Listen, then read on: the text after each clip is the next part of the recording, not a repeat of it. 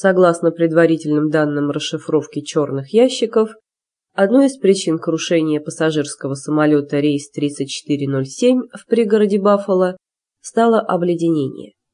Такую информацию опубликовали американские информационные агентства в пятницу 13 февраля. Напомним, что авиакатастрофа произошла поздно вечером в четверг, 12 февраля, в Кларенсе, пригороде Баффало, штат Нью-Йорк. Самолет авиакомпании Colgan Air потерял управление и врезался в дом. Катастрофа произошла всего в шести милях от аэропорта назначения. В результате крушения самолета погибли все 44 пассажира, 5 членов экипажа и один человек на земле. Пожар на месте крушения самолета продолжался несколько дней.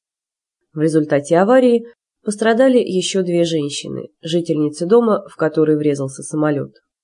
Сейчас они находятся в госпитале, и их жизнь вне опасности.